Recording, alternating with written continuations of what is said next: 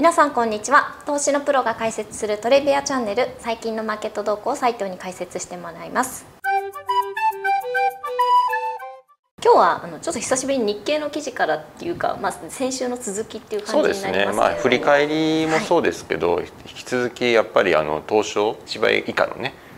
銘柄っていうのがやっぱりこう今日のね日経の一面の記事でも企業配当がすごく増えてるっていうので、うん、PBR が改善してるみたいな、はい、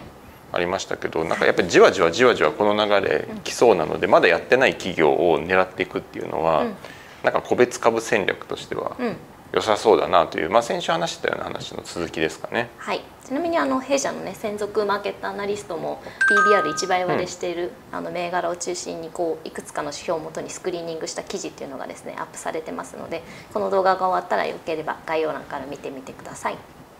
で、まあ、そこでも取り上げられたしあとね先週コメントも頂いてて、ね、あのありがとうございます。ねなんか結構面白そうだなっていうのはそうですね。ね。1社目が、えーと、インペックスですね、うん、まあ、インペックスと、はい、あとえっとちょっと今名前がソフト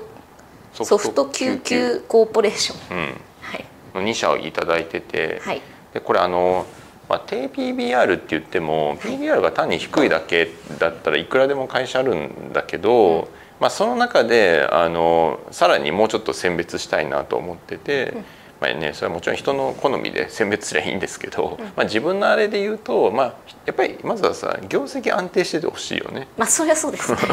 あの別にあのすごい成長するかどうかとかは、はい、究極その今回のストーリーで言うとどっちでもよくて、うん、ただ安定してくれてたらそれでいい。うんなんかそその赤字とか。そうですね。毎年赤字ですと、うん、なんかこう業績のボラティティある方がかえって嫌、は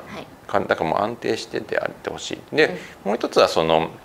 現金がしっかりあること、うん、まあ、これも別に現金がなかったから還元できないって話でもないかもしれないんですけど、まあ、あの期中のねそのキャッシュフローがしっかりしてるんでとかでもやっぱりあある方が 還元に回す余力ってありそうだし、であのまあそういう観点でこう時価総額のまあ大部分がキャッシュで説明つくみたいな話の方がまあ入り口入りやすいよね。ねまあ結局そのさビジネスとかさ業績成長とかなんかそういうので投資するわけじゃないから、うん、まあその調べ方がさもうバリエーション PBR 低いやつみたいな選び方してる以上、まあどっちかっていうとその安心なんかダウンサイドが低そうな。銘柄をピックアップして、うん、まあちょっと入れてみたいみたいな、まあ、何もなかったらそのままステイするしそうそうそうそう。跳ねるしみたいな感じそう。まあもちろん一番さ理想的なのは、うん、もうこれからアクションする会社、まあそうです、に投資するが一番いいんだけどそんなの分かる一個ないから。インサイダーになっちゃいます、ね、そうそんな分かんないからもうこればっかりはちょっとよう分からんみたいな、はいで分かんないからでもまあずっといつ起きるかも分かんないしね。だからもう長く持ってもそんなにやられなさそうなっていうと、まあ、安心感でいうと現金がたくさんあるとかね、はい、まあ、そういう話かなと思ったり。あと会社の事業としてなんか設備投資がむちゃくちゃかかるとか、うん、なんかその莫大な投資が必要な事業とかだとやっぱりちょっとしんどいというか、いや別にそういう会社が還元しないとかっていうつもりは全くなくて、うん、まあ、さっきも言った通りするしないも最後2択だから分かんないんだけど、あの全く分かんない話で言うとやっぱり設備投資すごいする会社っていうのはキャッシュを積んでたとしてもそれはやっぱりその何かあった時の設備投資、うんうんうん、なんかすごいいいチャンスがあった時にガーンと投資するから残してるんですみたいな、うん、まあ、実際そうかもしれないからね。だから、あの一般論で言うとなかなかそのすぐに還元みたいな話じゃない。そうですね、うん、かもしれない、うん、まあもちろんする還元するかもしれないんだけど。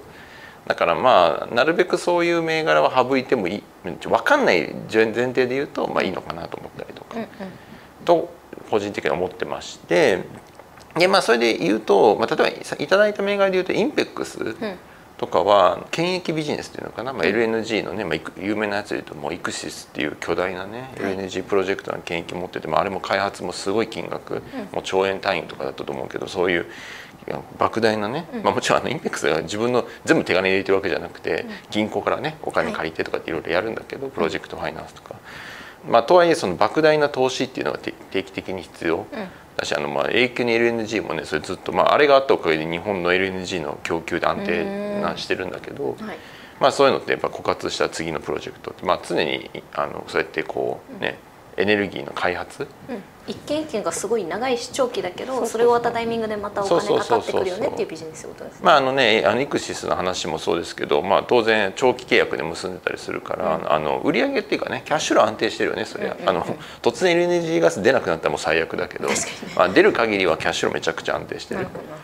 まあちょっと大げさに言うとさほら石油とかさアラブの石油ビジネスみたいな感じだよね、で掘ったらさもうお金になるから、キャッシュガンガン出てくるみたいな、うんだけどまあそれいつか枯渇しちゃうから、じゃあまた別のプロジェクトを投資しなきゃいけない。し投資するその金額開発コストってやっぱすごいからね、だから、まあ、インペックスとかは確かにそうかなと思いつつやっぱりそのお金も必要なので、なんか単純にその低 PBR だから GO みたいな感じでもないかなとは。思いますけどでもじゃあインペックスはその放置します、ね、会社としてその状態を放置しますかっていうと、まあ当然そんなこともなないとは思うから。なんかこれは難しいよね、あのもちろんインペックスもそうやる、まあ、結局最後言ったって二択だからね。ね。やるやらないで言うとやるかもしれないし、うん、ずっとやらないと言ってるわけでは当然ないですしね。そうそうそうそうそう、まあでもあのお金もっとねあのもっとお金に余裕があって、そもそもビジネス上投資する必要ないのに、うん。むちゃくちゃお金余ってるみたいな会社、世の中に他にもあってそれが TPBR だったらそっちのアクションするかもしれない、確かに確かに。とか思ったりして、まあ見てますと。ソフト救急コーポレーションなんかはね僕もあんまり全然知らなかったんですけど。そうですね。ちょっと私も初めて。でもこれもなんか時価総額300億ぐらいはい。とかで、えっと、キャッシュが200億強あるのかな？デッドもあんまなくて。で,、で利益が2 3 0億ぐらい出てる、はい。その純利益、はい。まあ、20億まあそうね。20億台なのかな？純利益とかで多分、はい。だからそれで言うともうあのキャッシュ除きのじあの PR で言ったらもう4年分5年分ぐらいしかついてなくて。そうですね。ソフト救急コーポレーションさんは自家用車け家庭用ケミカル用品の製造販売うん。が主要ビジネスということですね。そうですね。まああのちょっとビジネスの細かいところ全然正直分かんないんですけど、はい。ちゃんと見てなくて、はい。まあでもなんか肌感確かになんかそんなにキャッシュいらなさそう。だから、うんうんうん。結構還元に回せそうな気もする、うん、でただまあこれ出来高めっちゃ低いんだよね。そうですね。こうざっとこ今日調べた限り2時間ぐらいで100万ぐらいしかない。なんかまあ数百1000万ないかもしれないよね1日の出来高、ね。ひょっとするとね、はい。だからまあすあの自社株買いをやりますかで言うと、やるにしてもめちゃくちゃ なんか大変そう。そうですね。なイメージはあるからまああの配当をねガツンと引き上げるとかってあるのかもしれないですけど。一応5月に自己株式取得の決定の発表をしてるんで、まあ、うん。今してる最中なんだとそうだ思うんですけど。ね。まあでもその200億のキャッシュをさガーンと使ってみたいな話はそうですね。むちゃくちゃ大変そうな気もうんしつつあのそうですね。なんかストーリーとその入り口としては確かに安心感はありそうな気も、まあこういう還元をしていきそうな感じは出てますよね。そうそうそうそう。で同じような文脈で言うとそのそう先週ね宝スタンダードみたいな話もしましたけど、あのあとなんかね積水樹脂あのちょうどその、ね、うちが出したレポートはい。の中のスクリーニングにも確か入ってたと思うんですけど、積水樹脂って会社も、まあ、これもなんか安定してそうで、うん。業績は。でキャッシュもすごいあるというか、えっとね、確かね,、えっとね900億ぐらいの時価総額。はい。で、えっとね、PBR でいうと0.78倍。だからまあそんな0.5倍みたいな PBR じゃないんだけど、うん。ただね,、えっとね借金がなくてキャッシュが、えっと、450億ぐらいある、うんそうですね。でそれとは別に有価証券が160億円分ぐらいあってであとその長期性預金みたいな多分これ定期預金だと思うんだけど、はいが250億あるそうですね。だからそれ全部足すと900億ぐらいの、まあうん換金できる現金みたいなのがあって、でそれイコール時価総額みたいなそうですね。今ええみたいな状況だよね、はい。で営業利益が確か100億90億か100億まあ100億ないぐらいうん出そうなまあ安定して出そうな、うんうんうん。まあ出てる会社みたいな、はい。なのでまあ純利益でいうとどうなんだろうね。まあ70億とかうん。ぐらいなのかな多分。で時価総額と現金がほぼ一致しててみたいな、うんうんうん。このこの会社の確かやってるのがそのなんか交通費道路とかのうん。なんかこうなんていうのかな。こうフェンスとか、うん。あとなポポールとかなんかそういうのまあ他にもいろいろあるんだけどなんかどっちかというとそういうなんか道路系の、あんま競合入っていうん、なんかすごいニッチな感じ。そうですだからニッチで多分シェアも高そうだし、うんうんうん。でもなんか今更新規参入もなさそうだし、でねなんかそういう公共事業じゃないけど道路の補修とかやるたびになんかそこの製品がずなんかそれも定期的にあるじゃない、うんうん道路でずっとね補修しなきゃいけないし、はいだから成長するかで言われるとちょっとよくわかんないんですけど、ただまあ実績もそうなんですけどめちゃくちゃ安定してそう。ですね。であのまあ実際ね確かこれ配当もしてるし自社株買いもうん。なんか毎年のように自自社株買いをしているうん、あの総還元元成功で多分成功っていうか総還元利回りで今6%ぐらいあるように、まあ、見えてたんだけど、はい。でもそれどころじゃないぐらいもっとできそう。うんだからあの、まあ、やるやらないよくわかんないけどただまあ現金と時価総額がもうもはやほぼ一致してるから、うん。まあ、とりあえず長期で持っても。確かにね。で持っててもその配当利回りで34%あって自社株買いも2%分ぐらいやってくれるから、うん。だから何もそれ以上のアクションなかったとしてもなんかそんなやられなさそう。そうですね。安定感さっきのコンセプトの話で言うとまさに。そうそうそう。これ以上下がったら現金をディスカウントしてるような感じになるし、うん。まあ、まあ実際そうなったとしても、あのキャッシュフロー一応入ってくるか配当とかね、まあ、そういう意味では長期で持てそうな気もするしもしね半分ぐらいなんかお金使ってなんかやるとかやったら途端にバーンって上がりそうだし。確かに。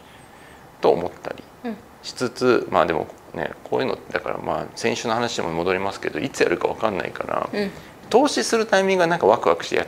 ね、お金入れるよね。けどさなんか1年ぐらい経って何もないかったりすると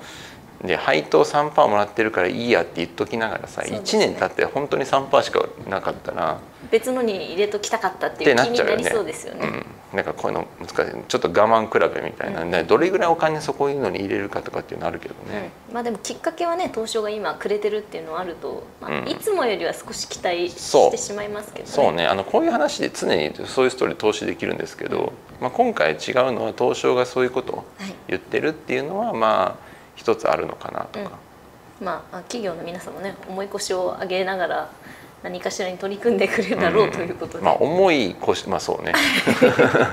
そうですね。はい、はい、ありがとうございました。定期的にあのレポート専属アナリストによるレポートも配信していますのでぜひそちらも見てみてください。面白いと思っていただいたらいいねやチャンネル登録もよろしくお願いします